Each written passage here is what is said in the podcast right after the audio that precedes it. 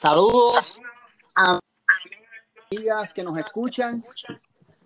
Nuevamente en un episodio más de tu coach y amigo Randy Soler. Y en el día de hoy estoy pero que mira súper, súper, súper, súper, súper entusiasmado, súper contento porque tengo el placer de entrevistar a lo que una leyenda del triatlón mundial, ¿ok? Así que si tú me estás escuchando, en verdad tienes que conocer a esta persona. Esta persona que es de Puerto Rico se llama Carlos Lomba. Carlos Lomba es una inspiración para mí y para muchas personas en Puerto Rico e internacionalmente. Eh, tuve el placer de conocerlo en el 1999, 1999, pero ya yo había oído un poco de Carlos o de su apellido más que nada, y luego en el mundo del triatlón. Eh, pero eso va, eso vamos, durante la entrevista de hoy vamos a estar hablando un poquito y vamos a saber un poquito de Carlos Lomba, que es la persona invitada en el día de hoy. Estamos hablando nuevamente del señor Carlos Lomba, nadador, triatleta. Eh, bienvenido, Carlos, y gracias por estar conmigo y darme la oportunidad de poder entrevistarte, hermano. Un placer, eh, Randy. Este, ¿Me escuchas? Te, perfectamente. Ok, este, nada, un placer y gracias por la introducción. Este, esto para el podcast es algo nuevo para mí, este, así que siempre hay una primera vez. Así que un placer. Este, ¿Cómo se encuentra? Antes que nada, ¿cómo se encuentra tú y tu familia allá en por Colorado? Mira, estamos súper bien. Eh, todo, todo, todo en orden. Y nada, básicamente vamos a hablar de ti, Lomba. Olvídate de mí. Este, te doy siempre las gracias por estar pendiente de mi persona, de mi familia. y, y ya que empezamos así, Lomba, yo te quiero dar este, públicamente las gracias porque durante los momentos más difíciles, desde el momento en que papi murió, eh, seguido por, por mi, mis situaciones personales, tú has dicho presente de manera directa e indirecta, así que te doy las gracias. Mira, Carlos, esto es, vamos a hablar aquí como que entre panas.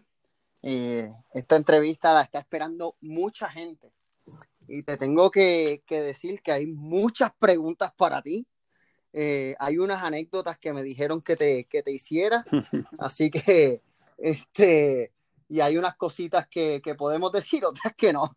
Así que, pero vamos a hablar aquí entre amigos, entre panas, como son. No, y, y perdona, interrumpirte, pero quizás este, antes que entremos un poquito en lo personal mío, este, y mi trayectoria como atleta, entre otras cosas, yo creo que este, me gustaría por lo menos tocar un poquito en, en lo que, por lo que estamos pasando eh, mundialmente y, y, qué, y, qué podemos hacer este, en un punto de vista social eh, y, como, y como persona, si no te molesta. Mano, claro que sí, podemos hacer lo que tú quieras, Lomba. Tenemos, yo creo que durante, durante este podcast... Eh, yo estoy haciéndolo de 30 minutos y esto no va a dar de 30 minutos. Esto yo creo que va a ser un poquito más y es para bien. Okay. Este, so que, y hay una de las preguntas que, que viene, que, que hizo, que tengo los nombres anotados. Sí. Así que, este, que es referente a lo que acabas de mencionar, que es muy importante lo que está pasando ahora mismo. Eh, como nosotros como individuos para crecimiento. Pues, pues nada, tú sabes, yo creo que eh, obviamente pues un momento bien difícil para, para, para todos, este, un momento, este, una situación que nos está afectando a todos por igual, este, algo que nos ha tocado en la puerta a todos sin discriminar. Eh, o sea, ya, ya no podemos este, seguir con nuestro diario vivir y nuestra rutina este, mientras otras cosas están pasando en otras partes del mundo. Eh, sino esto es algo que, como vuelvo y repito, que nos ha tocado a todos por igual. O sea, eh, yo creo que es un momento definitivamente de, tener que reevaluar nuestras prioridades como seres humanos. Este, yo creo que es importante ser práctico este, y quizás este, hasta reevaluar nuestras finanzas, ¿sabes? Este, y, quizás llevar a, cabo o pensar en, en, llevar a cabo en un futuro quizás mejor planificación financiera. Porque, tú sabes, dado que estos casos, ¿sabes? pueden darse de nuevo en un, en un futuro, ¿sabes? podamos estar mejor preparados para enfrentarnos a estas situaciones. Este, o sea, ya en, localmente aquí en Puerto Rico, pues ya, ya, han habido tres e, eventos seguidos en un poco, en un periodo, pequeño periodo de tiempo que, que nos ha afectado este, social, económicamente. Eh, estamos, obviamente, estamos hablando de María, luego de los terremotos y ahora lo del virus. María, para los que nos están escuchando, personas del exterior, eh, María, estamos hablando de lo que fue el huracán María de viento de hasta 206 millas por hora por 26 horas que impactó a el pueblo del país de Puerto Rico. Sí, pues entonces yo creo que tú sabes, eh, es importante que eh, quizás cuando no tendríamos a ser prácticos y, pues es importante pues este quizás no, no quiero decir pues ¿sabes? quizás ser un poquito menos egoísta. Eh, y, y, de nuevo, tú sabes, quizás ahora que uno tiene más tiempo que pasar con la familia, este, muchas veces no, nos envolvemos en nuestras rutinas y nuestros compromisos a diario y obviamos los intereses de, no estoy diciendo que te el caso de todo el mundo, pero tú sabes, este, simplemente pues como uno se envuelve a veces en la rutina de uno, en, los compromisos a diario, pues tendemos a, perder los, a perder eh, interés en, los demás familiares, tú sabes. Este, quizás es un momento de también eh, retomar un poquito más de interés en, los intereses de los mismos hijos, de la misma compañera, compañero, este, eh, quizás crear mejores hábitos, este, quizás este, restablecer un poquito más si estaba perdida un poquito la comunicación, este, quizás este, restablecer un poquito de, más comunicación eh, entre la familia eh, y de nuevo eh, tomarle este, más interés en, en, las ambiciones o deseos de, las personas cerca de uno. Este, también este, quizás mejorar ciertos hábitos o, por ejemplo, como cuando fue, quizás cuando fue la última vez que como familia se sentó todo el mundo a comer juntos. ¿Entiendes? O sentarse a ver una película juntos, un documental, o, este, o simplemente hablar de la situación por la que estamos pasando. Tú sabes, los incidentes, las situaciones, este, y qué podemos aprender de ellas. Tú sabes, este, muchas veces tendemos nosotros como seres humanos, la, humanidad acostumbra a ver todo lo negativo y no, lo positivo en estos casos.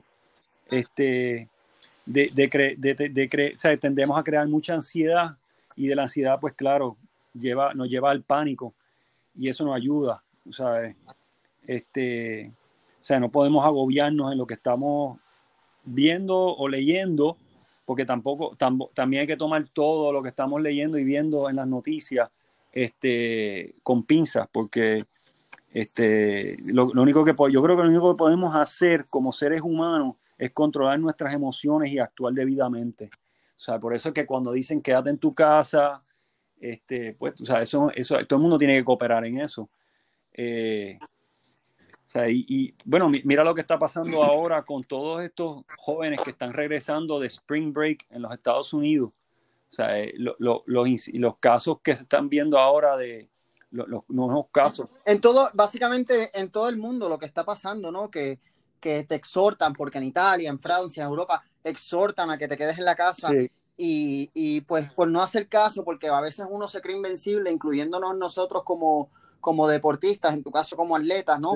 De alto rendimiento, eh, pues nos, a veces nos creemos como que ah, estamos en buena condición y no, no, no, esto es un asunto que nos toca a todos.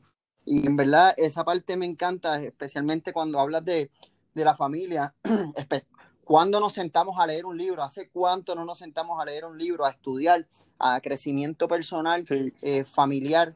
Eh, tú sabes, y, realmente estoy contigo y, Y, y, dentro de todo son cosas buenas que pasan para fomentar lo que es la unión y darle prioridad a lo que realmente importa, que es tus seres queridos, tus amistades, lo más cercanos, porque a la hora de la verdad, este, todos eh, estamos vinculados en esto y, y hay, hay, algo que yo aprendí hace, hace tiempo, Carlos, que es este, un día a la vez.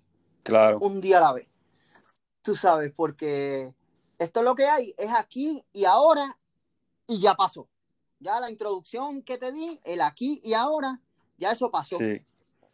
Es un día a la vez, minuto una vez y hora a la vez.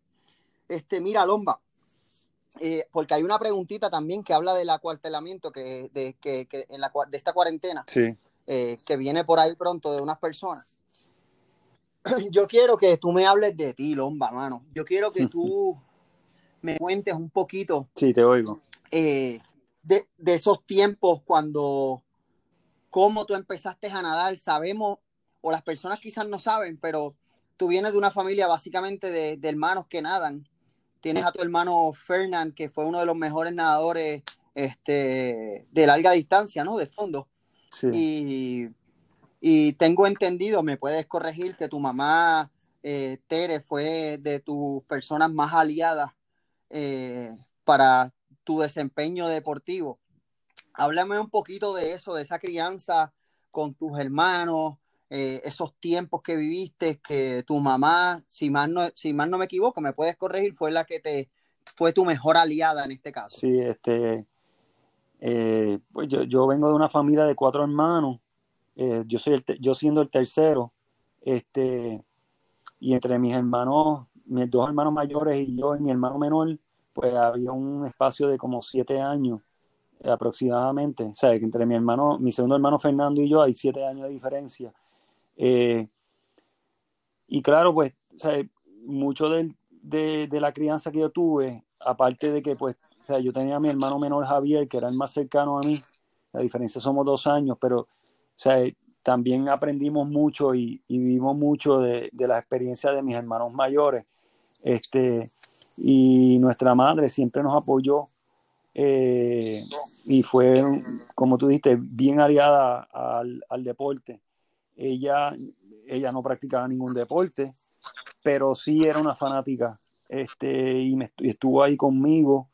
Eh, o sea, muchos sacrificios que hizo, eh, levantándose por las mañanas, este, recogiendo y llevándonos a las prácticas de natación. Lo hizo con mis hermanos mayores, lo hizo conmigo. Este, inclusive en un comeback que hizo mi hermano Fernando, eh, ella lo, entrenaba en la piscina eh, del condominio por un tiempo. ¿Sabe que Sí. Mira para allá. O ella, pues obviamente, a veces uno aprende mucho observando.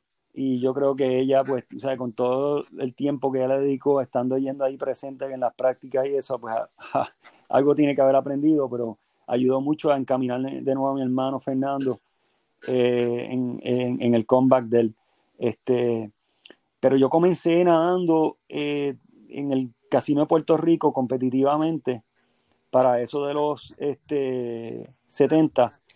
Y luego de que el, equipo, bajo, bajo la tutela de Fernando La Salavarría, que en paz descanse, eh, fue tremendo. ¿Ese fue quien te enseñó a nadar? Yo, yo tomé clases de natación. Esa fue una pregunta que me hicieron este, by the way, vamos a estar in and out dentro de las preguntas porque posiblemente se desarrolle dentro de la conversación. Eduardo Vicenti preguntó esa, hizo esa pregunta de quién te enseñó a ti a nadar. Ese, ese fue yo tengo entendido que, o sea, que, yo me acuerdo, yo, yo cogí clases de natación con Carlos Sala en, este, en el Caribe Hilton, eh, que, que, que, por supuesto fue el segundo entrenador mío. Después que el Casino de Puerto Rico eh, tu, o sea, cerraron, eh, nosotros nos trasladamos al equipo del Caribe Hilton bajo la tutela de Carlos Sala. Luego de eso, después de unos años de, estar nadando con Carlos Sala, como a eso de los 13, 14 años, yo pasé por un periodo eh, donde no estaba progresando, este, donde el interés en la natación pues estaba, pero no estaba progresando, no estaba mejorando, estaba como estancado. Eh, y a veces, pues, lo mejor que puede venir eh, en esas situaciones, esos casos, son unos cambios. Y mi mamá, pues, con la buena relación que tenía con Tomás Garrido, el español, que fue entrenador de, de, los vasallos eh, en Ponce, eh, luego de que había, llegado a Puerto Rico vía España, pues este, él estaba ya ubicado y situado en, en la área metro, en San Juan, y entonces él estaba a cargo del equipo nacional de Puerto Rico eh, que se estaba preparando, una, una, preselección que se estaba preparando para los Juegos este, Panamericanos del 79. Eh, él no estaba afiliado ya a ningún equipo después de haber estado eh, entrenando por muchos años al equipo de Ponce, pero ya estaba acá por San Juan. Este, esa era su, su responsabilidad, su trabajo, este era entrenar la preselección para los Juegos Panamericanos. hizo una excelente labor. Eh, pues mi mamá, pues la, la, buena relación que tenía con él, este, le hizo un acercamiento y le pidió que, que, me, que, se, que, si se podía ocupar de mí y ayudarme. Este, y de ahí fue que pues este, yo tuve como que el, el, el, el comeback mío en la natación. Eh, eso fue como a los 13 años. No, eso fue, eso fue, eso fue a los 15 años. 15 años. ¿Y ya tú tenías cuántos años nadando? Bueno, desde los 6 años. O sea, que sí, oh, o sea, ya llenaba, yo, yo mi, mi, primera representación fue a los 10 años en los CCCAN este, de natación eh, en México en el 75. Eh, luego... O sea que tú, Tomás Garrido fue el que se, se podría decir quien te desarrolló antes de volver a empezar la etapa de, de universidad, que después vamos a hablar un poquito de eso. Tomás Garrido fue el que te desarrolló. Él, fue, fue que lo, que, fue lo que me convirtió en un nadador de larga distancia. ¿Sabes? Él vio que, ahí yo tenía muy buena oportunidad, este, pues con, el ojo clínico que quizás tenía como entrenador, eh, vio que ahí eh, yo, me podía desarrollar bien en los eventos de larga distancia. Eh, y ahí fue que, pues, en esos eventos de 400, 1500 fue lo que él me preparó. Eh, y luego de eso, pues volví a caer en las selecciones de, Puerto Rico para representar a Puerto Rico en, los, en, eventos internacionales como Copa Caribe, eh, Juegos Centroamericanos eh, a nivel de, de, deporte de natación y Juegos Centroamericanos como tal. O sea, los primeros juegos, los primeros juegos centroamericanos míos fueron en el 82, justo antes de irme, en el verano, justo antes de irme para estudiar en la universidad en California, en Berkeley, en Cuba, en La Habana. Esos fueron mis, primeros juegos eh, centroamericanos. Lomba, quiero que tú me cuentes una anécdota. ¿Qué fue lo que pasó cuando tú te metiste en un cajón para asustar a tu entrenador? Ay, es... Eso fue, eso fue con Tomás Garrido en la piscina de Escambrón. Este, Tomás, Tomás eh, tenía un, cajón donde él guardaba todo el equipo eh, y a veces lo tenía bajo llave. Eh, pero entonces, cuando llegamos temprano en la mañana, yo me escondí dentro del, del, cajón y cuando él fue a abrirlo, este, se llevó un susto un susto. Este, y entonces me corrió por toda la piscina. Yo creo que ese día él me hizo, él me daba, él nos daba pon a nosotros porque él vivía bien cerca de nosotros en Condado. Y este, yo creo que ese día él me hizo caminar hasta mi casa desde el escambrón. Y me cuenta, ¿qué fue la consecuencia? ¿100% a 1.20? Bueno, no, este, no, no, eso, eso eran otros castigos que él nos daba. Este, ah, Sí, y, yo no fui el único que sufrí esos castigos. Eh, habían otros otros otros nadadores. Este, las razones de eso eran pues simplemente eh, no prestábamos atención, este, queríamos salirnos con las, con, con, con, con, la, con las nuestras durante la práctica. y él para mandar un mensaje eh, bien claro nos ponía, nos, de castigo nos daba 100 cienes o nos daba este rutinas así como de 1500 corridos sin parar de mariposa. Eso me, eso me, contó, estas anécdotas me las dijo Carly Berrío, que próximamente va a estar con nosotros también, un gran entrenador, una, una persona que me ha ayudado mucho también.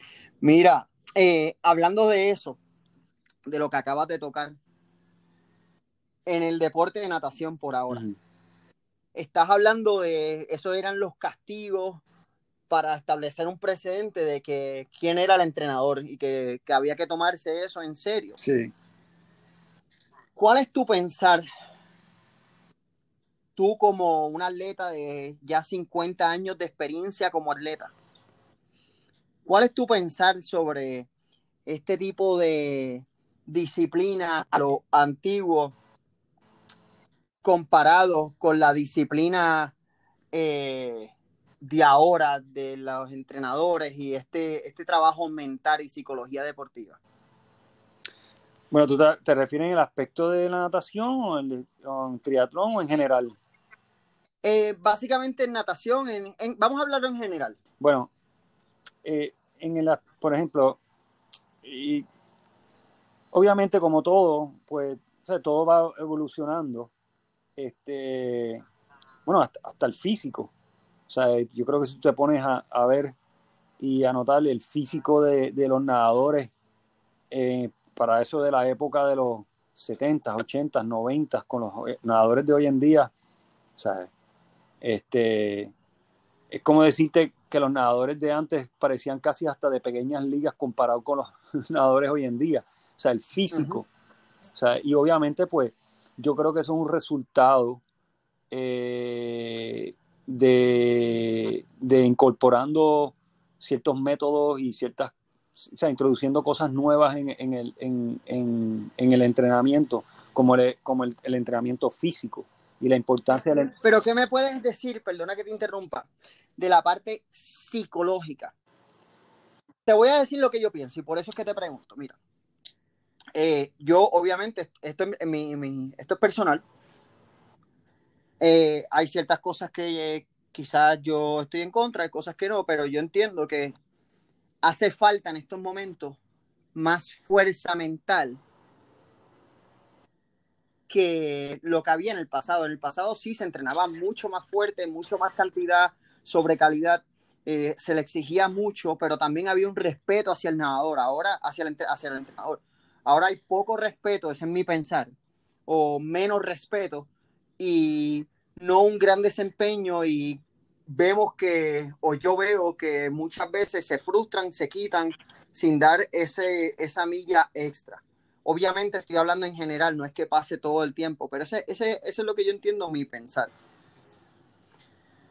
Bueno, este, ¿cómo te digo? Eh, por ejemplo, yo no te voy a decir que nosotros, eh, estoy, hablando ahora de mi, época como nadador y en los clubes que yo participé. O sea, yo no te voy a decir que nosotros éramos eh, inocentes, tú sabes, nosotros ya me lo dijo todo también. Ya, y, ya tú sabes por la anécdota esa. Pero tú sabes, yo, creo que a la hora de la verdad, a la hora de entrenar, a la hora de, competir, o sea, nosotros, yo no sé si fue esa, esa comunicación o, o ese, esa relación o esa eh, sentido de familia que se, que, que, que, que, se logró nosotros en el equipo del Escambrón, pero o sea, nosotros poníamos total fe en, en, nuestros entrenadores, en Tomás Garrido, por ejemplo, y o sea, yo no le cuestionaba, o sea, en ningún momento yo me atreví ni a cuestionarle a él lo que le estaba haciendo. sí, quizás los métodos han cambiado, este, y la cosa ha evolucionado, este, quizás eso de 100 100 pues ya no es, o sea, necesario, este, claro, hacerlo, ¿entiendes? Este, pero había un pero respeto, había un respeto, algo más allá que era un respeto hacia sí, Y yo creo que, o sea, en cierto modo, pues quizás, eh, sí, tú puedes decir que quizás hoy en día se ha perdido un poco, este, hay mucho, y bueno, no te vayas muy lejos, esto pasa en la escuela también. En la escuela se está viendo. Claro, a eso, a, ese, a eso es lo que vengo, ¿no? Este, si tú como atleta de, con 50 años de experiencia, eh, has visto ese cambio y al padecer, sí, este, has visto ese cambio. Lomba, Lo que pasa, es que, lo que eh, pasa es que también, pues tú sabes, también tienes que ver con qué tipo de comunidad o, tipo o, edad o, o sea, tú, tú, estás bregando, tú estás trabajando, porque si tú estás trabajando con niños es diferente a veces que si estás trabajando con adultos, pero también te puedes dar con situaciones con adultos también que te que no, no te quieren, pero muchas veces, tú sabes, muchas veces es más difícil eh, con niños porque por niños también está por medio la cuestión del padre, ¿entiendes? Entonces el padre pues quiere defender al hijo todo el tiempo y, cree que el hijo nunca está equivocado, que, que, esté equivocado es el, entrenador o el maestro y toda la responsabilidad, sea, eh, y ellos son los que son los que tienen, es como esa actitud de que, ah, pues yo te pago por algo. Pues no, tú sabes. O sea, yo me acuerdo un incidente donde eh, mi hija, pues, eh, en la escuela se estaba tardando en, en, terminar los trabajos. ¿Sabe? Ella, pues, o sea, gracias a Dios, pues tengo una hija que es excelente estudiante, pero este, hubo un momento en esos primeros grados, o sea, donde ella pues se tardaba en entregar los trabajos, no los terminaba a tiempo. Este, y, la, y la maestra estaba buscando como que darle oportunidad eh, de que pues yo voy a decirle, yo, yo cuando me senté con, cuando yo y mi esposa nos sentamos con la maestra, nosotros dijimos, no, usted lo que tiene que hacer es quitarle el trabajo. No le debo porque lo que está haciendo está alimentando eso. Ella tiene que aprender a terminar el trabajo. O sea que yo, no sé si es que yo sea, yo venga de esa mentalidad de, de, antes, tú sabes, de esas experiencias. Oye, vuelvo y digo, o sea, yo no fui ningún santo en la escuela ni nada, pero este. Pero tenías un respeto y tenías la disciplina. Al, fin, al fin del día había que tener un, así había un respeto y, y tú tenías que poner total fe en, esas personas, en, esas figuras, en esos maestros, esos entrenadores. Este, si, yo si, esas experiencias yo no las hubiese pasado, no las hubiese aprendido de ellas, pues quién sabe dónde uno estaría hoy en día. Claro. Pero, pero yo creo que sí, yo creo que sí, yo creo que es una situación este, bien delicada. Este, pero eh, lo yo creo que también bien importante la comunicación. O sea, yo creo que este, y, hay que tratarlos todos los casos eh, diferentes. O sea, no todas las personas ni todos los niños responden igual.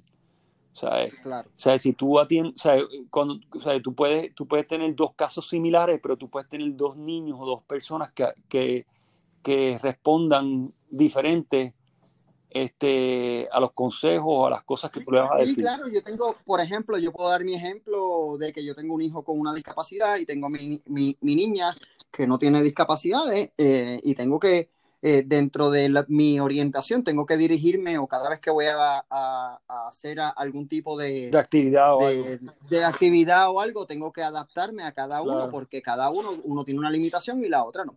Lomba, tú llevas 50 años en el deporte en general. Eh, ¿A cuántos centroamericanos y panamericanos tú has ido en total combinado con entre natación y triatlón? Bueno, este, a, nivel de juegos, yo, yo, fui a los primeros Juegos Panamericanos en Mar del Plata eh, en el 95, donde el triatlón debutó. Eso este, fue bajo Luli López como presidenta, ¿cierto? Eh, Luli López como presidenta y este, estaba eh, conmigo Fabiola Carón. O sea, ella fue la representante en, en, las mujeres, yo fui el representante de los hombres. Este, luego de eso fue los Juegos Panamericanos en 99, pero no tuvimos representación ahí. Este, y entonces en Juegos Centroamericanos, pues en La Habana en el 82 fui como nadador y entonces regresé eh, a los Juegos Centroamericanos en Guatemala y los Juegos Centroamericanos en San Salvador, en triatlón. No me acuerdo qué año fue eso, pero creo que eso fue en los Porque has tenido varias representaciones internacionales. Te voy a contar, Lomba, eh, yo te conocí a ti en el 99. En el 1999 te, voy a, te, te conocí. Eh, ya yo sabía de ti por, por tu abuela, Eugenia Lomba. Eh, que ella era artista, ella era maestra. No, no, eh, bueno, María Teresa, María Teresa. María Teresa, perdón, María Teresa, perdón. María Teresa era artista y, maestra. Sí, ella fue, entonces, ella le dio este, clases de arte a muchos artistas reconocidos aquí en Puerto Rico. En su, pues María Teresa fue la maestra de mi tía. Mm. De mi tía. Mi tía tenía una su esposo que se llamaba La Fonda del Callejón en San Juan. Este, ya yo conocía de, ti por, por ella. Eh, más después, cuando yo empiezo en, este, en esta aventura, yo fui a Ciclomundo una vez. Y yo vi a este tipo con una bicicleta, pero bien brutal, era una bicicleta de, una marca que no voy a decir, eh, pero era, era sin, sin la parte de atrás, sin el, sin el triángulo de la parte de atrás, y era una bicicleta blanca con una bandera de Puerto Rico, y yo dije, diablo, qué brutal está esa bicicleta. Este, entonces, mi amiga Keila Mulero me lleva a una práctica contigo. Entonces, yo conté esta anécdota en un capítulo con, de este podcast con John Garita, pero realmente es bien cómica y qué bueno que estoy aquí contigo para contártela. Yo no sé si tú te acuerdas de esto, yo sí me acuerdo. Esa era la moda de, de, de los Spiros. No había esto de jammers ni nada de esta cuestión, ¿no? Entonces, eh, yo, en, yo llego a la piscina con Keila, que no sé si te acuerdas de claro. Keila. Llego a donde Keila, llego a la piscina y yo, o sea, yo vengo un background de surfing, skater, y veo con mis baggies de surfing, tú sabes, con el flow. Entonces, veo a todo el mundo en Spiro y yo, anda, pues, pues me tengo que quitar los pantalones y me metí los en, en, en calzoncillos, en unos calzoncillos negros en el carril 1. Y esa fue mi primera experiencia hace 21 años atrás, brother. Así que esa fue mi primera experiencia contigo. Pero yo llevo escuchando ya de tu nombre. Eh, y entonces, pues ahí, una vez entro a la piscina, pues obviamente te conozco. Esa es tu anécdota. Este, esa es una de mis anécdotas, no voy a contar más nada. Este, hay unas por ahí de Santa Cruz, de, de Cancún, México, pero eso se queda por acá aparte. Este, eh, Lomba, dentro de, yo soy fanático tuyo y lo digo públicamente a donde sea, eh, pero fanático full de toda la vida. Y vivo actualmente en Colorado, aunque también vivo en Puerto Rico para los efectos. Eh, y aquí, literalmente, esto es la maca del triatlón, eso se sabe. En Colorado, en Boulder, Colorado, todo el mundo de la vieja escuela te conoce. O sea, estamos hablando de todo el mundo y a cada rato que me encuentran es, es, es un poco a veces hasta patético, porque dicen, oh, do you know Carlos Lomba? Y es como que, ah, sí, lo conozco. Ah, tell him and say hi. Ah, y por ahí para abajo. O sea, todo el mundo. Entonces, yo quiero que tú me cuentes un poquito eh, de ti, del triatlón. Una vez tú te gradúas de la Universidad de Berkeley como nadador de larga distancia, Berkeley, California, eh, tú empiezas en el mundo del triatlón. ¿Cómo tú empiezas en el mundo del triatlón? Eh, esto es una pregunta que me está haciendo también Eduardo Vicenti. ¿Cómo te empiezas? ¿Qué te involucra pues mira, al mundo del triatlón? Sabemos que Cali es, la, es una, era la maca del triatlón. Bueno, mira, eh, fíjate. Eh, nadando en la universidad fue donde yo tuve mi primera introducción al triatlón, porque luego de que yo me gradué acá de, de high school, que me fui a estudiar allá a California, en Berkeley, este, fue una situación, fue, fue, no fue fácil, fue difícil porque estamos hablando de eh, una universidad que es, considerada número uno, eh, o sea, number one public university eh, a nivel mundial. O sea, que no, no, estamos hablando de privada, pública, pero aún así sigue siendo una de las mejores universidades en el mundo. O sea, que académicamente pues es bien, bien fuerte, bien exigente y encima de eso, pues, eh, estamos hablando de, un programa de natación que es uno de los mejores. Este, bueno, el año pasado ganaron los NCAA y este año iban en camino a ganar eh, nuevamente los NCAA hasta que pasó lo del, lo del coronavirus. Eh, o sea, que estamos hablando de un programa donde una universidad donde, que, que, yo, donde yo tenía que combinar... Que fue bien retante. Bien retante. O sea, de estudios fuertes con uno de los mejores programas de natación, rodeado de nadadores internacionales, nadadores olímpicos, nadadores este, que habían ganado medallas de oro en Olimpiadas, que ostentaba récords mundiales. O sea, no, no fue fácil. Este, eh, pero, o sea, yo eh, me hice un compromiso este, y yo tomé una decisión de ir a esta universidad específicamente por esto, porque combinaba esas dos cosas, un buen programa de natación con unos buenos estudios. Eh, yo quería este, completar eh, esos cuatro años míos de natación y, este, y gracias a Dios, pues por mis esfuerzos pude hacer el traveling team este, del equipo y fui a los Conference Championships eh, con el equipo eh, y eran, eran escogidos, tú sabes, estos nadadores, tú sabes, este, claro, estaban los mejores nadadores, pero también había unos espacios disponibles para, para los otros que, que estaban, ¿sabes? los espacios que, que, porque había un cupo que llenar en el equipo. Y yo, pues, gracias a Dios, pude hacer el traveling team, tuve esa dicha. Eh, o sea, que tomó, fue mucho esfuerzo. Eh, y entonces, eh, el Departamento de Deportes de Mujer, para recaudar fondos, eh, organizaban un trialo en un lago en las colinas de Berkeley. O sea, eh, este... ¿Y eso fue para qué año? Y eso, no, durante los años míos escolares, este, allá en, en, Berkeley. Esto fue, estamos hablando de 83, 84. O sea, el, el, equipo para recaudar fondos, el, programa de, deportes de, de, de mujeres, para recaudar fondos, pues organizamos este trialo. Y unos amigos míos me reclutaron para que yo hiciera eh, un trialo en relevo. Pues obviamente yo iba a hacer la parte de natación.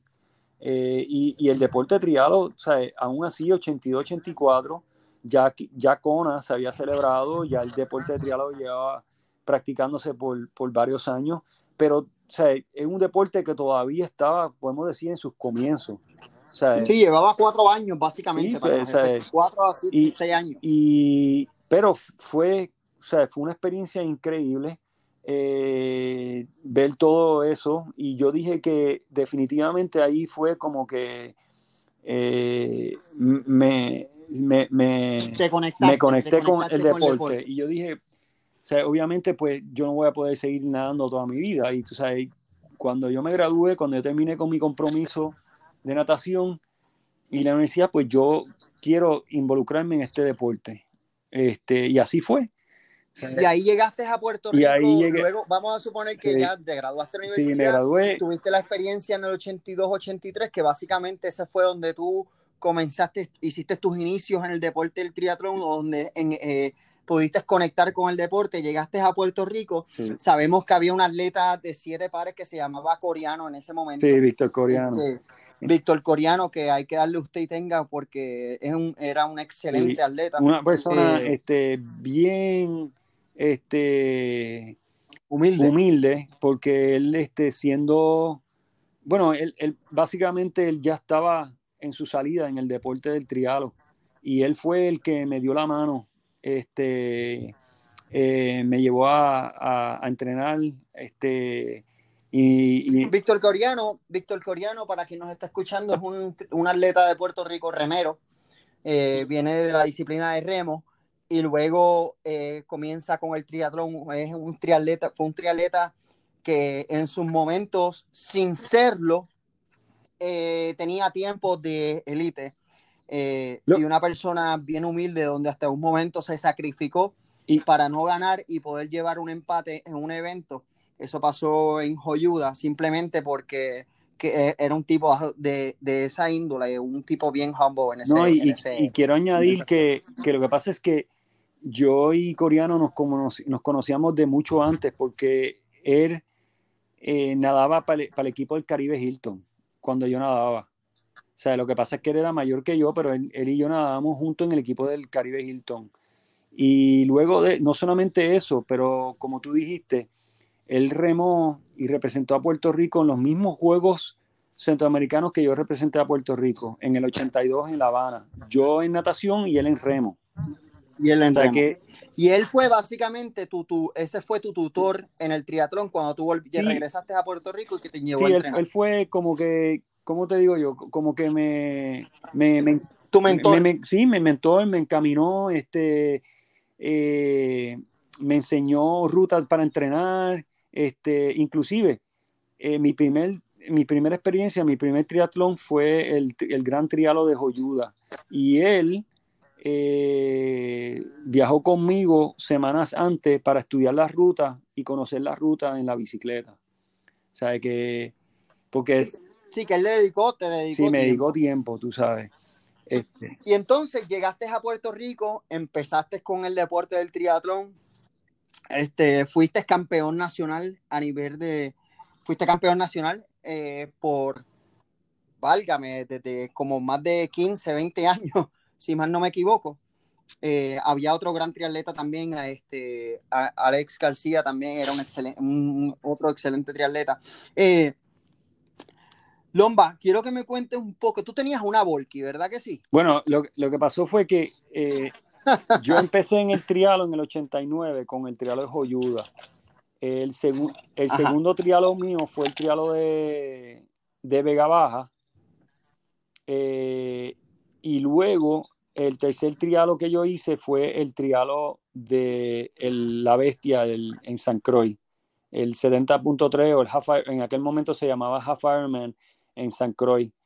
Y luego de eso, eh, yo me mudé nuevamente a la área de Berkeley para, para seguir una carrera como triatleta profesional. O sea que yo básicamente vine aquí a Puerto Rico por un periodo de, luego que me gradué, vine por un periodo de un año y medio y rápido me regresé a Estados Unidos con miras a eso mismo, a, a seguir una carrera como triatleta profesional. Y, y por... El cual lograste. Y, y tengo una revista de Triathlon Magazine donde estás tú, donde sale tu nombre. Cuando, digo, yo no sé si esa revista todavía la siguen publicando. Eh, Anyway, eh, esta revista sale tu nombre con un número uno. Esta revista fue publicada en el 2000 eh, y sale tu, tu, nombre bajo que tú ganaste unos triatrones afuera, en el exterior. Simple, sabes que no solamente tú has desempeñado eh, nacional, sino que internacional también y en el exterior como Estados Unidos, como en ese momento tu base. Y si mal no me equivoco, tú tenías una Volky, vivías en la Volky y ibas a los eventos en, en la Volky. Sí, ese, eso fue que mi hermano eh, menor, Javier, también estudió en Berkeley. Eh, llegó dos años después de mí. Y entonces cuando yo estuve regresando eh, a, Berkeley, él se estaba graduando y él tenía una Volky, una Volkswagen Westfalia. y él me la, me la entregó cuando él se fue. Y en esa yo me movía y, me y, y, con esa, esa Volky yo iba a los eventos. Eh, y a veces hasta dormía, era, eh, ¿cómo te digo? Era, era bien, era otra cosa, era, este... Eh, bueno, déjame decirte que actualmente lo hacen. Sí. O sea, ahora no una en, en Volky, en RVs, y, y es, un, es, una travesía espectacular. Yo lo he hecho, yo tengo una minivan que tengo, está preparadita cuando es invierno para, para sleeping con mi hijo que está compitiendo, so que nosotros no hacemos ese tipo de aventura y es una en verdad es súper cool. Sí, no, eh, yo, tengo muchos pues gratos, o sea, muchos momentos, muchos recuerdos gratos de, de, esas experiencias viajando por todo el estado de California en la van. Bueno, para allá. había momentos que, yo dormía, bueno, yo dormía en la van eh, justo en la área de transición y cuando me despertaba yo era el primero en la área de transición.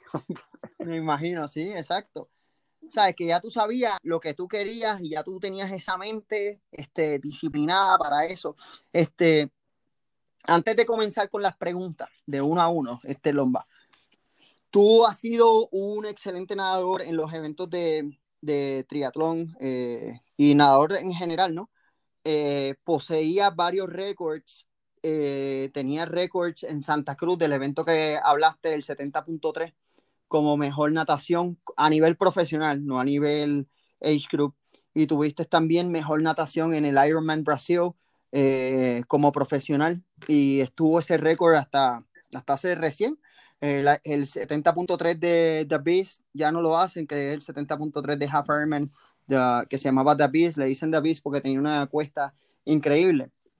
Eh, En adición, nuevamente, es reconocido mundialmente. Viniste hace un tiempito acá a Boulder y te encontraste con varios atletas que siempre te recuerdan eh, como un nadador exitoso y un triatleta bien fajón. Eh, y básicamente ese, ese, todo este tipo marcan a un puertorriqueño eh, desempeñándose, ¿no? internacionalmente. Las cosas que yo, yo te admiro como persona, como atleta al igual que admiro al surfer Kelly Slater, por darte un ejemplo, o Sean, um, el, el, snowboarder, porque son eh, ejemplos de lo que es disciplina y consistencia. Y realmente de eso se trata la vida, ¿no? De disciplina, consistencia. Disciplina y consistencia y perseverancia. Eh, y, y, de eso se trata. Tengo varias preguntas, Lomba. Estamos a 45 minutos ya de, de este podcast. Eh, que quisiera hacerte de parte de personas que me escribieron que te hiciera estas preguntas y yo realmente fueron un montón, so que yo voy a, a resumirlas, eh, no voy a hacer todas, pero hay unas preguntas súper interesantes. Mm, Entonces, esta, esta pregunta me la hizo Jason. Jason hace la pregunta eh, que cuál ha sido tu mayor desafío considerando que eres una isla pequeña, eh, obviamente de Puerto Rico, ¿cuál ha sido tu mayor desafío? Bueno, cuando tú desafío en qué sentido? En el sentido de que, se me ha hecho difícil, este, como a nivel de triatlón, eh, a nivel de ser triatleta, ¿qué tú has visto que ha sido, que fue un obstáculo para ti a la hora de ser un profesional, porque fuiste triatleta profesional? Si, si bueno, si estamos hablando de, de, entrenar este, aquí en Puerto Rico, pues este... O de ayudas económicas. Bueno, sí, este... O, eh, o sea, cuando yo comencé en este deporte, vamos a empezar por la cuestión de que yo me he autoentrenado básicamente toda mi vida. O sea, eh, este, en el deporte de trialo. O sea, yo, cuando yo comencé en esta disciplina, no disponíamos de muchos entrenadores este, específicos en, la disciplina de trialo. Sí, habían entrenadores eh, de natación, de atletismo, de ciclismo, pero uno que combinara todo, eh, sea, era, era, bien raro. Quizás estaban algunos en sus comienzos, este, pero hoy en día pues se ven, obviamente hay muchos más, más entrenadores de trialo, este, y muchos de ellos... Perdona que te interrumpa me equivoco o no. Eh, y esto es, quizás pueda ser ignorancia, llámenlo como sea, quien sea que me, que me esté escuchando. Pregunta, ¿tú desarrollaste el primer equipo de triatlón en Puerto Rico con, con tu equipo que tenías en el 98, bueno, 99? No me atrevería a decir eso, este, pero sí había escuchado eh, de tiendas de bicicleta que quizás este, ayudaban o patrocinaban a varios atletas, quizás con, con, ayudas así como decirte, como siempre, como inscripciones o equipos, eh, tiendas que habían ayudado. Eh, bueno, yo fui una, yo, yo, yo fui uno que una, el mismo Ciclo Mundo me dio la mano este, con equipo, sea, con, con, con, estamos hablando de, bicicleta y eso. Este, pero un equipo eh, organizado, este, con un entrenador o un guía como tal, pues quizás, o sea, yo este, tuve, tuve un, equipo, este, creo que éramos... A...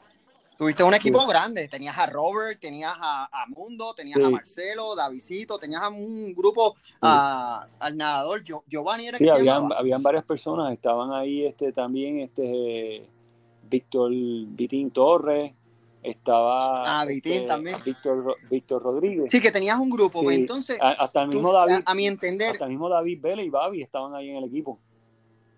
Sí, lo sé, lo sé. a, mi entender, creo que fue el único equipo desarrollado en Puerto Rico, desarrollado, eh, uniformado con entrenador que fuiste, que tuviste como entrenador. Ok, hice esa pausa, perdonen.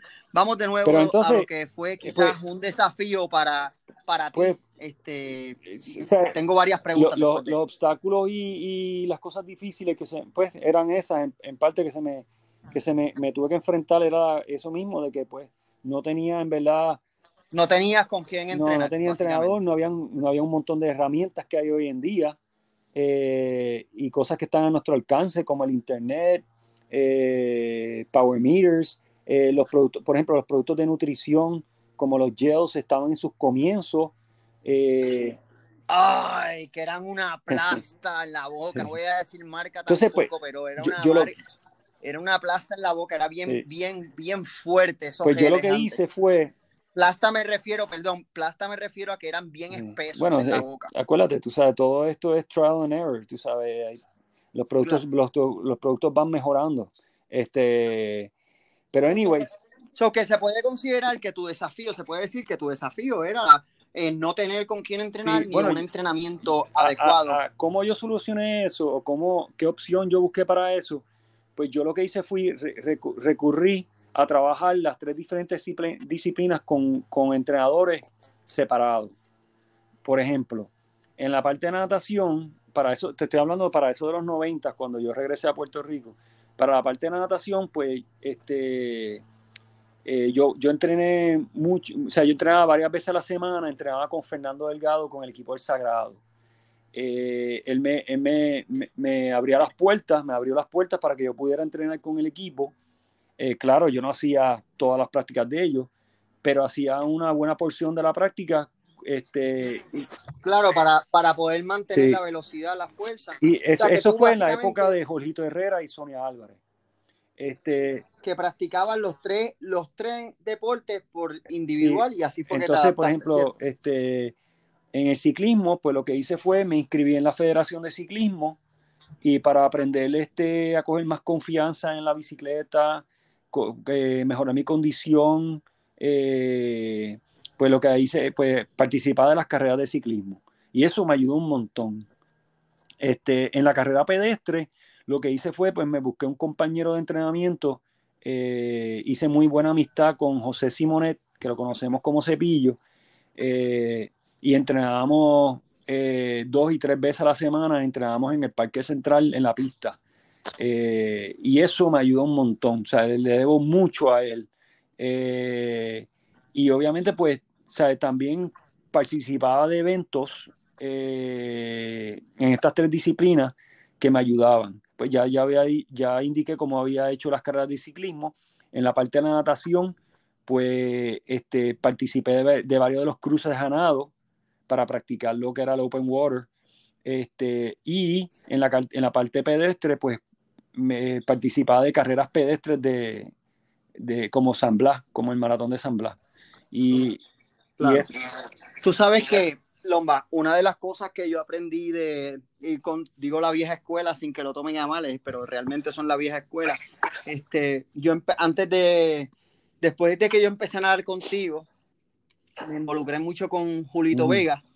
Y, y, y, él me ayudó antes de comenzar con, con Phil y con Ricardo González de México.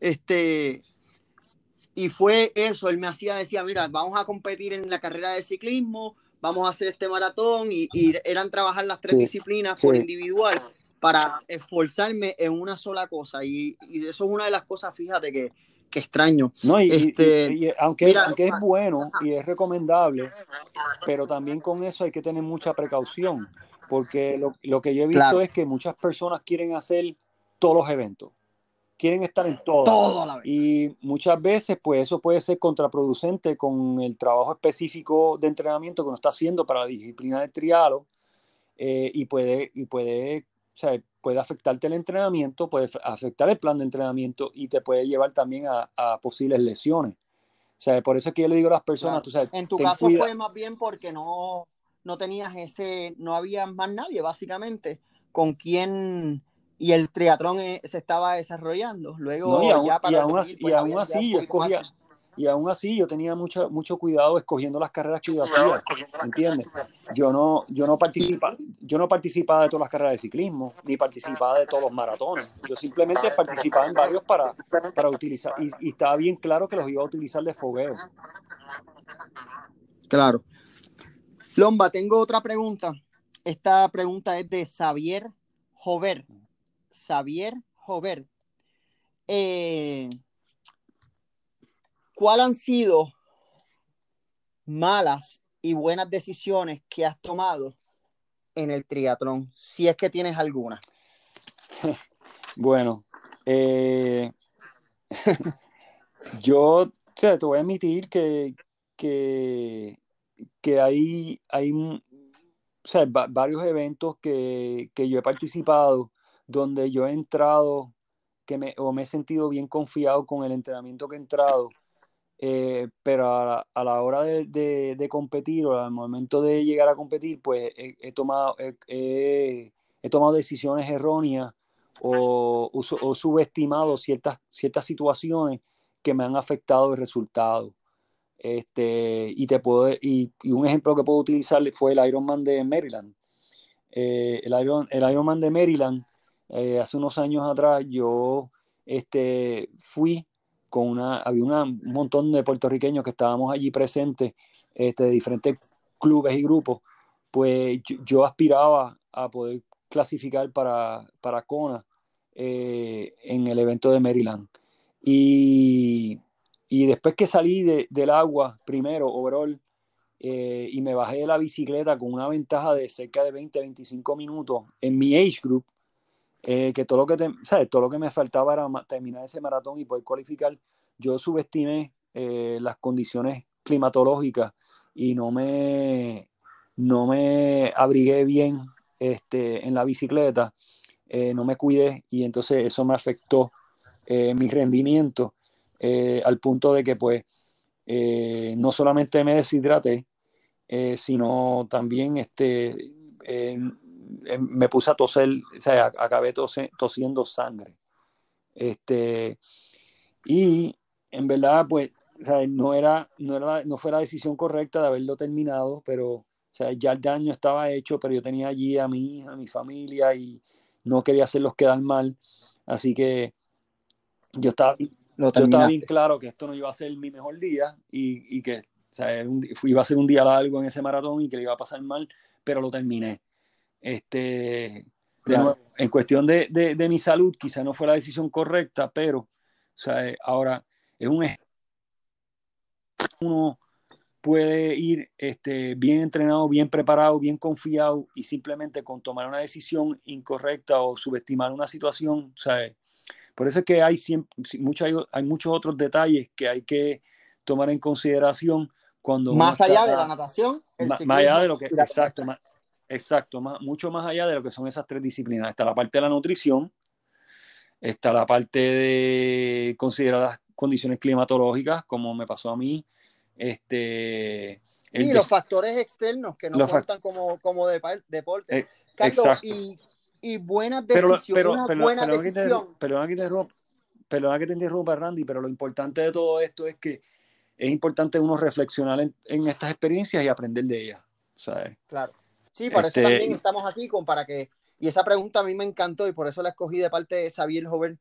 Y, y Lomba, una buena decisión que tú hayas dicho, esta decisión fue buena. Puede decir, diablo, me fui para California eh, o decidí retirarme en este momento o salirme de esta carrera o porque de lo negativo puede ser positivo. ¿Qué ha sido una buena decisión para ti eh, eh, que has tomado para una carrera o durante la carrera o un post carrera?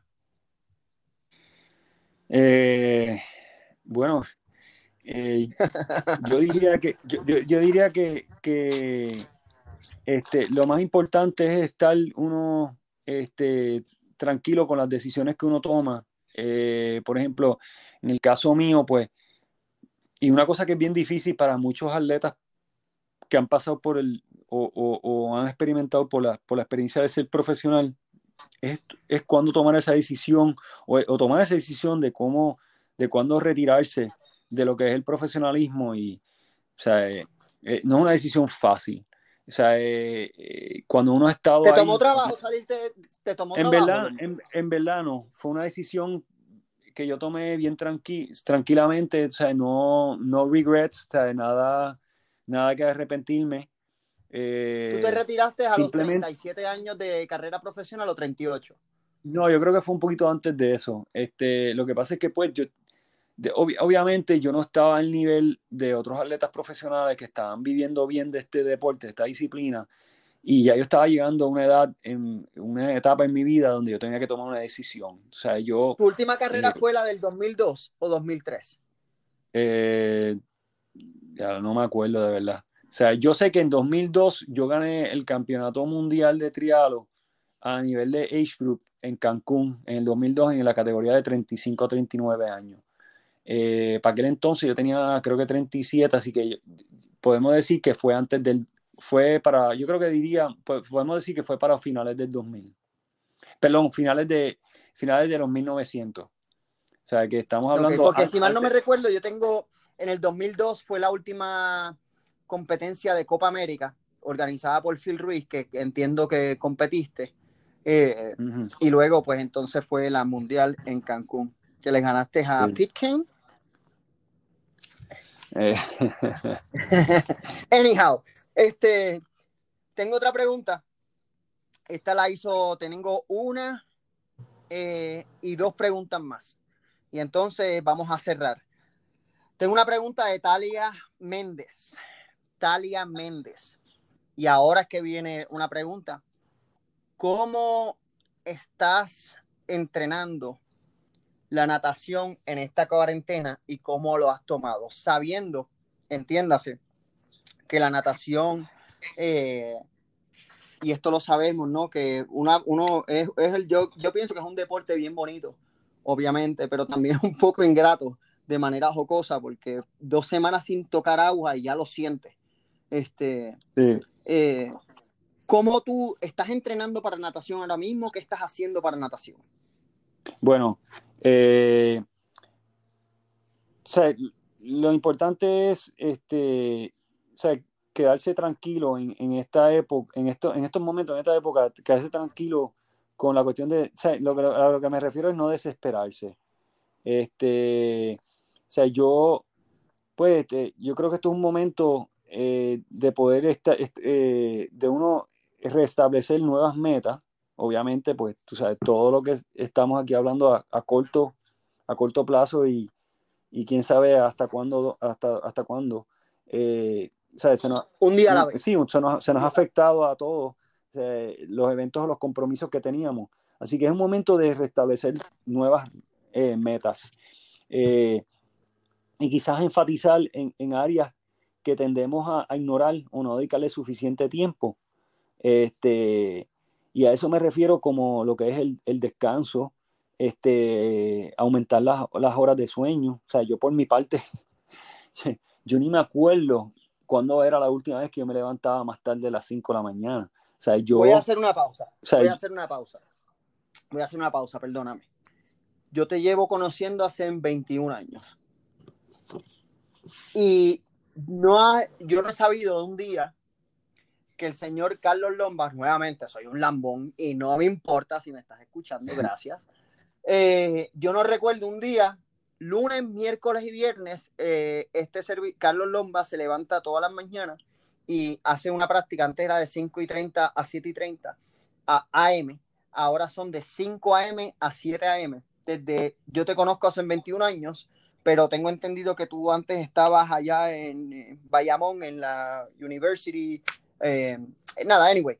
El punto es que él hace unas prácticas masters, prácticas de para triatlón, de natación y son todos los lunes, miércoles y viernes de 5 a 7 de la mañana. Ok, en Puerto Rico, cuando hay días feriados eh, estatales y federales, o que hay muchos días feriados. Cada vez que hay un día feriado, todas las piscinas cierran menos Lomba. Entonces, tú quieres ir a nadar y tú piensas que tu entrenador va a fallar, Lomba no falla. O que eso es una, eso es una cosa. Obviamente hay que admirar esa disciplina, consistencia. Eh, no importa qué, llueve, truene, Colomba al Sagrado es su refrán, porque él está en la Universidad del Sagrado Corazón en Puerto Rico como entrenador de 5 a 7, él no falla. Así que él está diciendo esto porque obviamente me imagino que él se levanta todos los días a las 4 de la mañana y, y, por eso es que él menciona que él no sabe hace cuánto se levantaba más tarde de eso. Sí, ya, ya voy para 20 años ahí en el Sagrado. Mira para allá. Pero anyways, de todas maneras, este, pues tú sabes, uno puede enfatizar en, en esas cosas como eh, recuperar, eh, ¿sabes? recuperar el descanso, aumentar horas de sueño, eh, enfatizar quizás un, un, poquito más de estiramiento.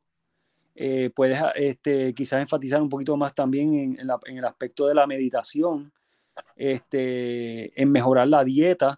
O sea, yo, por, por ejemplo, yo por mi, por mi parte, desde que comencé esta cuarentena, yo, yo he cortado las carnes rojas. O sea, ya yo, yo, las carnes rojas ya yo no las estoy tocando por ahora. O sea, y, y, entonces... Pero no hay nada, perdona que te interrumpa, no hay nada en específico que ahora mismo tú estés haciendo en natación, simplemente sí, no, bueno, tomándote tu tiempo para ti. No, a, eso voy ahora, a eso voy ahora. Este, y pelona, este, entonces otra cosa es, pues, este, puedes enfatizar un poquito más también en el área de la técnica, porque con tantos artículos y tantos videos que están en nuestros alcances, tantos reportajes, pues uno puede leer e instruirse en esa área. Este, y también está lo del entrenamiento físico, que ahí es que estoy entrando en la, en la cuestión de la, la contestación de ella, de Talia, a lo que el entrenamiento físico, pues este, las gomas. Eh, gomas, entiéndase, bandas de resistencia. Bandas de resistencia, bolas medicinales, este, push-ups, este, abdominales, trabajo de core, sea, hay un Porque básicamente la respuesta para Talia es que ha estado comiendo mejor, meditando, físico, dedicándole a estiramiento. Eh, para la parte de la, o sea, para la cuestión de la natación, pues entrenamiento físico. O sea, todo, esa, todo, eso, que, todo, eso, todo eso que mencionamos ahí, que mencioné de, de lo de las bandas y, la, y las bolas medicinales, o sea, eh, este, y en la cuestión, y entonces lo otro que estoy haciendo es pues eh, bicicleta, mucho, mucho trainer. Mucho rodillo. Este, sí, yo estoy, yo, estoy, yo estoy promediando en esta época de cuarentena, yo estoy promediando entre una a dos horas de entrenamiento al día. ¿Sabes? Muy bien, o sea que este, básicamente unas 14 horas semanales. Eh, más o menos, más o menos, todo depende. Lo, lo, importante es que al momento de regresar a nuestras rutinas, a poder salir afuera a entrenar y eso, lo importante y como consejo es, no, es, evitar el intentar recuperar de inmediato, muy inmediato, el entrenamiento perdido. O sea, eso es el, el o sea, yo sé que mucha gente está pensando en, en, en, en, o sea, en ese, eh, no pueden esperar a salir a, salir a dar esa primera corrida de la calle eh, o hacer esa primera corrida de bicicleta.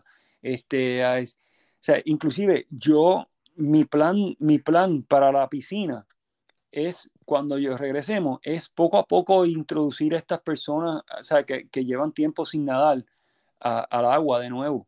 O sea, e, e, enfatizar un poquito más en la técnica de lo, de lo usual, este, con unos entrenamientos quizás un poquito menos en volumen, pero y un poquito menos de intensidad, para que ellos simplemente vayan cayendo en tiempo de nuevo.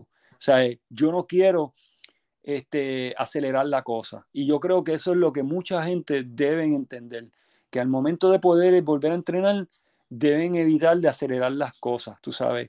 El entrenamiento perdido es entrenamiento perdido. O sea, el que tú hagas un poco menos en tu casa ahora, en esta cuarentena, no quiere decir que vas a perder la condición por completo. O sea, porque lo que puede pasar a la larga es traerte lesiones. Lesiones. Claro, porque, por la precipitación, por querer hacer todo de cantazo inmediatamente. Exacto. Exacto. Lomba, tengo la última pregunta antes de la conclusión. Esta última pregunta me gustó mucho. Esta es de Mario Pérez. Y esta, realmente yo no sé esta pregunta. O sea, hay muchas. Sabes que cuando tú empiezas a leer las preguntas, tú dices, ah, mira, pues sí, él nadó en la Universidad de Berkeley. Ah, sí, pues, ¿sabes?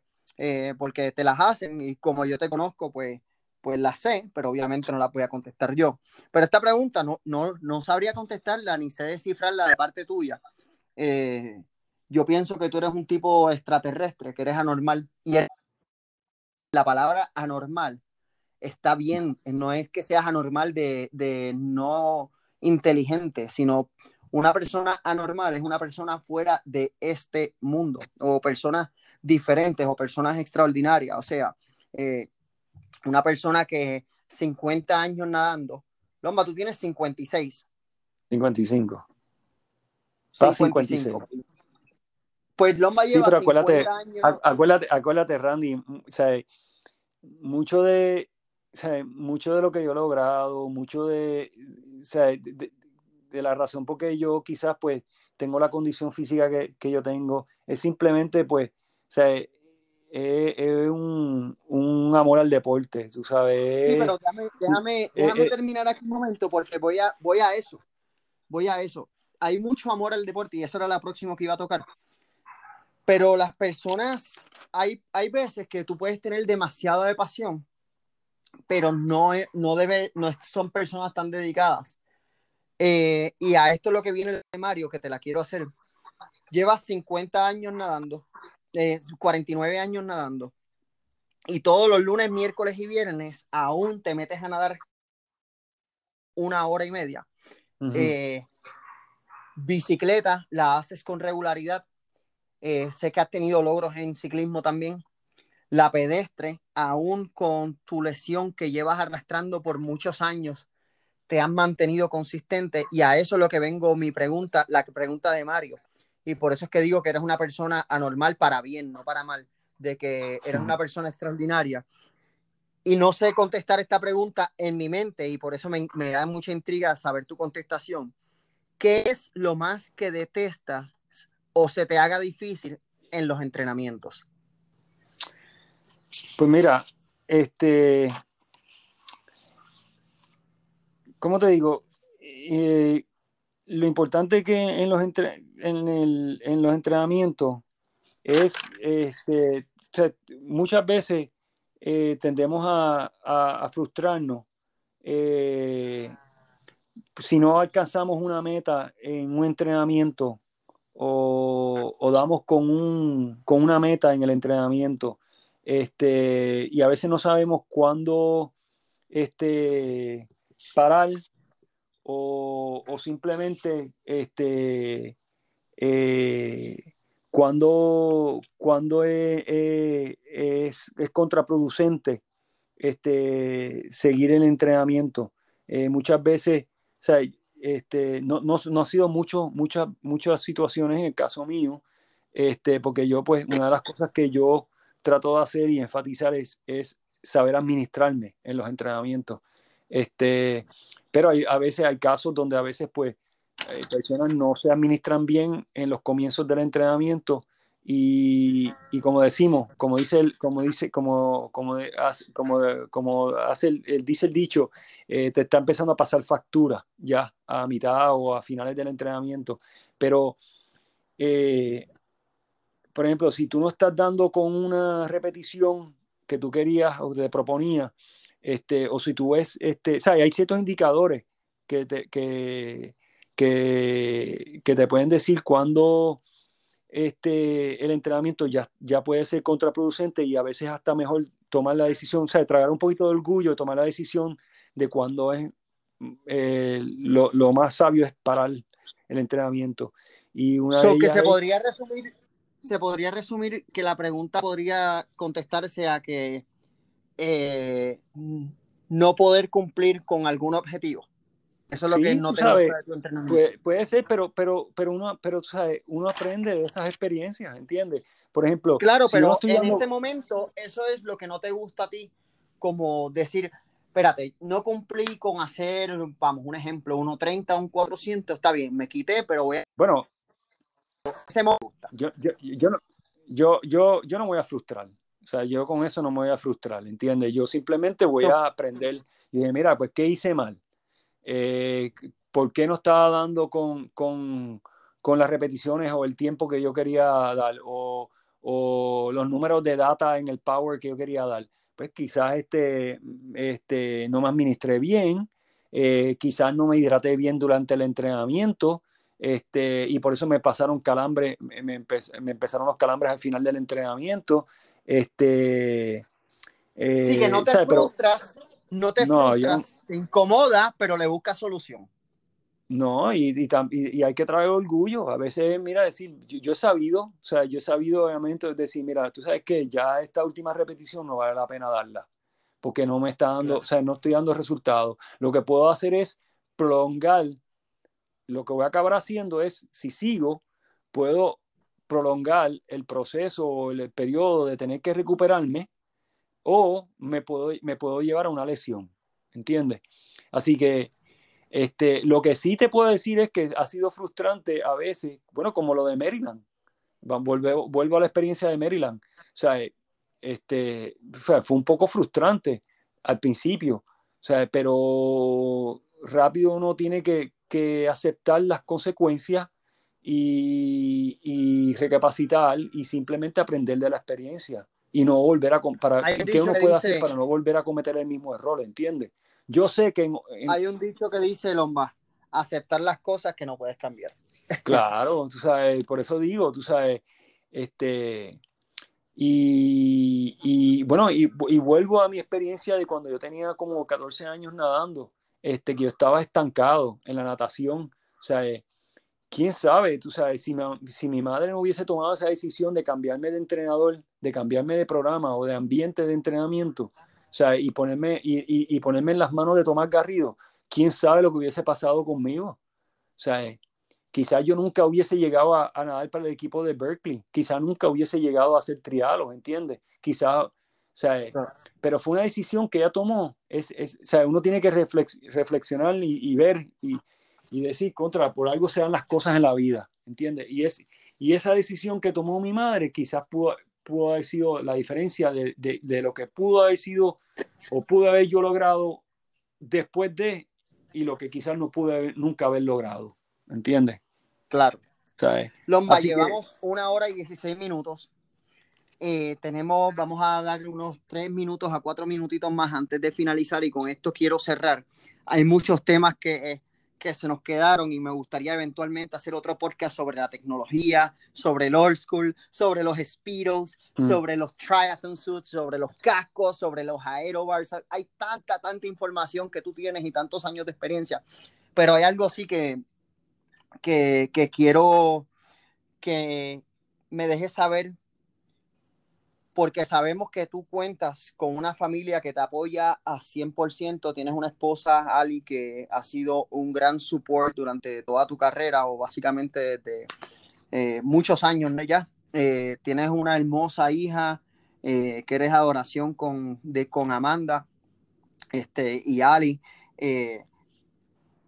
y con esto quiero cerrar, a ver, para las personas que nos están escuchando, ¿qué le recomienda? Sabemos que el deporte del triatlón puede ser un deporte adictivo y esto es un hecho en términos generales y para bien a veces, pero hay veces que, se nos va un poquito de las manos, eh, como decimos, la y entonces no, nos olvidamos de que tenemos una vida y realmente es un por ciento de los profesionales, de los triatletas profesionales, uh, make a live, eh, hacen dinero de esto un por ciento de los triatletas profesionales hacen dinero del triatlón. ¿Qué tú le puedes recomendar, sugerir, acorde a tu experiencia de lo que es decir, mira, ¿sabes qué? Familia primero, deporte secundario como estilo de vida, si es que piensas así, que entiendo que sí, por como, como te conozco. Sí, yo me alegro que hayas hablado eh, o mencionado eso, o tocar en ese tema, y podemos hacer un podcast entero de eso. Eh, pero vamos a tratar en tres minutos como vamos, a tratar de resumir, vamos a tratar de resumir esto pero es un, tema bien bien sensitivo eh, y no es, no es fácil para muchas personas pero eh, o sea, cuando las personas vienen a donde mí y me dicen que quieren hacerle un triado el primer consejo que yo les doy a ellos es primero o sea, sé gradual en esto y disfrútate eh, el, el, el, el, deporte, ¿entiendes? The journey, enjoy the journey. O sea, no cuando... A la, Disfruta la aventura. La aventura. A la, que, a la que esto te empiece a afectar todas las otras cosas que vinieron y que tú tenías ya establecidas antes de que tú, tú tomase, tomase, hubieses tomado un interés en este deporte, a la que te empiece a afectar todo eso, pues entonces yo creo que tú tienes que reevaluar tus prioridades, ¿entiendes? Porque, por ejemplo, si una persona, si una a la, a la, que yo he visto, y, y, oye, es una pena, o sea, yo he visto muchas personas que se meten demasiado de lleno en esta disciplina, en estos deportes, digo, no, no solamente triatlón, pero cualquiera, tú sabes, cualquier deporte, cualquier cosa, se envuelven demasiado y, y pierden el enfoque eh, en, en, lo que son sus prioridades de verdad, como lo que es la familia. O sea, por ejemplo, en el caso mío, este, aún con todo lo que yo he logrado, aún con todas las metas que yo me he propuesto y eso, mi familia sigue siendo número uno. O sea, yo no permito que nada se interponga en mi familia. Inclusive, yo, o sea, yo no necesito que mi hija sea una campeona mundial. O sea, yo no estoy esperando eso de ella, ¿entiendes?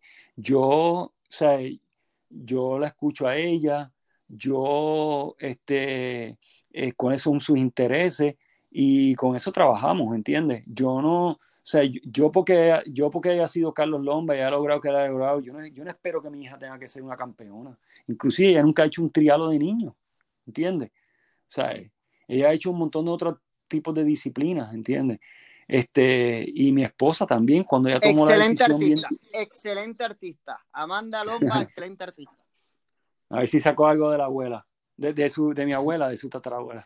Este, anyways, de, de, todas maneras, este, y mi esposa también, tú sabes, cuando ella trabajó por muchos años en la industria de la farma, y cuando ella tomó la decisión de, de querer retirarse, este, no fue una decisión muy fácil, obviamente, este, porque eso, pues, tú sabes, era un, un, un, como decimos, un safety net y una seguridad económica ahí, pero por, por lo que, tú sabes, por, por su, por, por, la industria en que ella trabajaba y su sueldo y todo, pero ella le apasionaba mucho lo que era la yoga y el pilate, ¿entiendes? Y ella llevaba muchos años ya este, en la industria esta de los, de los ejercicios, este, habiendo trabajado por muchos años con Mary Taylor junto a su hermana Vanessa.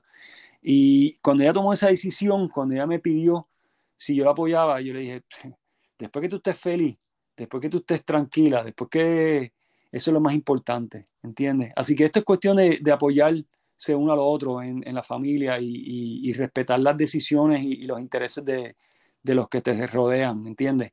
En la familia. No es solamente este, ser egoísta y, pensar en uno mismo y, en, en, en, y en el interés que uno tiene en el deporte, tú sabes. Uno puede tener, lo importante es tener un balance. ¿sabes? Hay personas que se desenfocan mucho como te dije, de las prioridades de la familia y, y, y, y desafortunadamente hay muchos matrimonios que se han visto afectados por esto. Y este, es importante que, que eso se mantenga eh, este, como la prioridad, ¿entiendes? Eso fueron palabras bien claras eh, de parte de Carlos Lomba. Hace unos días tuve a John Garita hablando de lo mismo, de la felicidad, triatleta de Costa Rica. Eh, en mi pasado podcast tuve a la triatleta profesional Palmira Álvarez de México y habla también de lo que es la felicidad. Básicamente todos los atletas que he tenido la oportunidad de entrevistar en estos momentos, Joel también Matos, su entrenador, todos concuerdan con que hay que hacer un balance y buscar la felicidad. La felicidad, compañeros, amigos, amigas, no está en la obsesión de hacer solamente un, un triatlón, un triatlón, triatlón, natación, bicicleta, correr, natación. O sea, hay una vida más allá. Nuevamente, nadie va a ser, solamente un por ciento de las personas hacen dinero del deporte del triatlón y pueden vivir quizás una vida eh, bastante bien dentro del deporte, solamente un por ciento. Hoy tuvimos el gran placer de haber entrevistado a una persona que respeto mucho, el señor Carlos Lomba. Gracias por nuevamente darme la oportunidad de tener esta conversación bien deep, bien intensa, de muchas cosas que se tocaron en el día de hoy. Eh, no tan solo de su experiencia como nadador, sus travesuras, sus experiencias como triatletas, consejos de la vida, cómo entrena. Eh, así que muchas gracias a todas las personas que se han eh, tomado el tiempo de escuchar este podcast. Ha sido un podcast largo, pero bien intenso, bien bonito. Síganme a través de, las redes sociales, que Coach Randy Soler. Pueden seguir al señor Carlos Lomba a través de Facebook, le pueden escribir cualquier cosa. Si tienen alguna duda, pregunta sobre natación, sobre triatlón, le pueden consultar. Muchas gracias, Carlos Lomba. Muchas gracias a todas las personas que nos están escuchando y seguimos. La semana que viene tengo a una institución de la natación de Puerto Rico que nos va a estar hablando, van a estar hablando, va a estar hablando de la natación, del pasado, de cómo se entrenaba, etcétera, etcétera. Muchas gracias a todas las personas. Gracias, Carlos Lomba. Y seguimos.